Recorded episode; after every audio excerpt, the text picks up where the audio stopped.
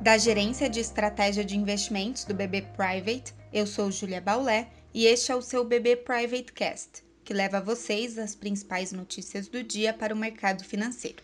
Quarta-feira, 2 de dezembro de 2020.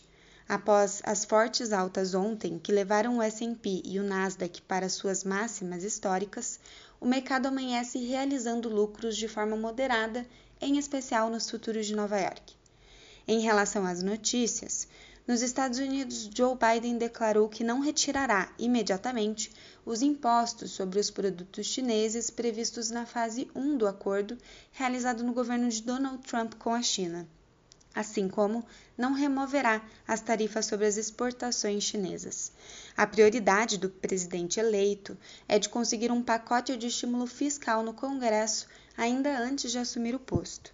Sobre esse assunto, foi retomada as negociações do pacote nos Estados Unidos, o que agrega no sentimento positivo dos investidores.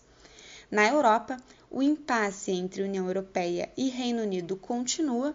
O representante da União Europeia sinalizou menor esperança na construção de um acordo que teria que ser costurado ainda este mês. Tal notícia leva à queda do euro e da libra ante o dólar.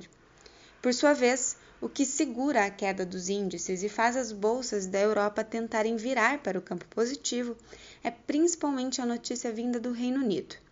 O país foi o primeiro a aprovar uma vacina para o início do processo de distribuição à população.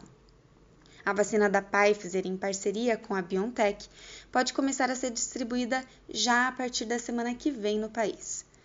No Brasil, destacamos que o Congresso marcou a sessão para votação da Lei de Diretrizes Orçamentárias para o dia 16 de dezembro.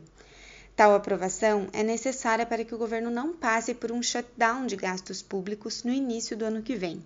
Portanto, a aprovação da LDO permite que o governo gaste por mês um dozeavos do valor previsto para o ano, mesmo que o orçamento de 2021 ainda não tenha sido pautado.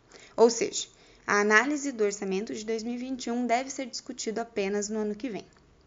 Ainda pode haver contestação da votação direta em plenário, considerando que não foi formada comissão mista para discussão do tema, portanto, seguimos acompanhando a matéria.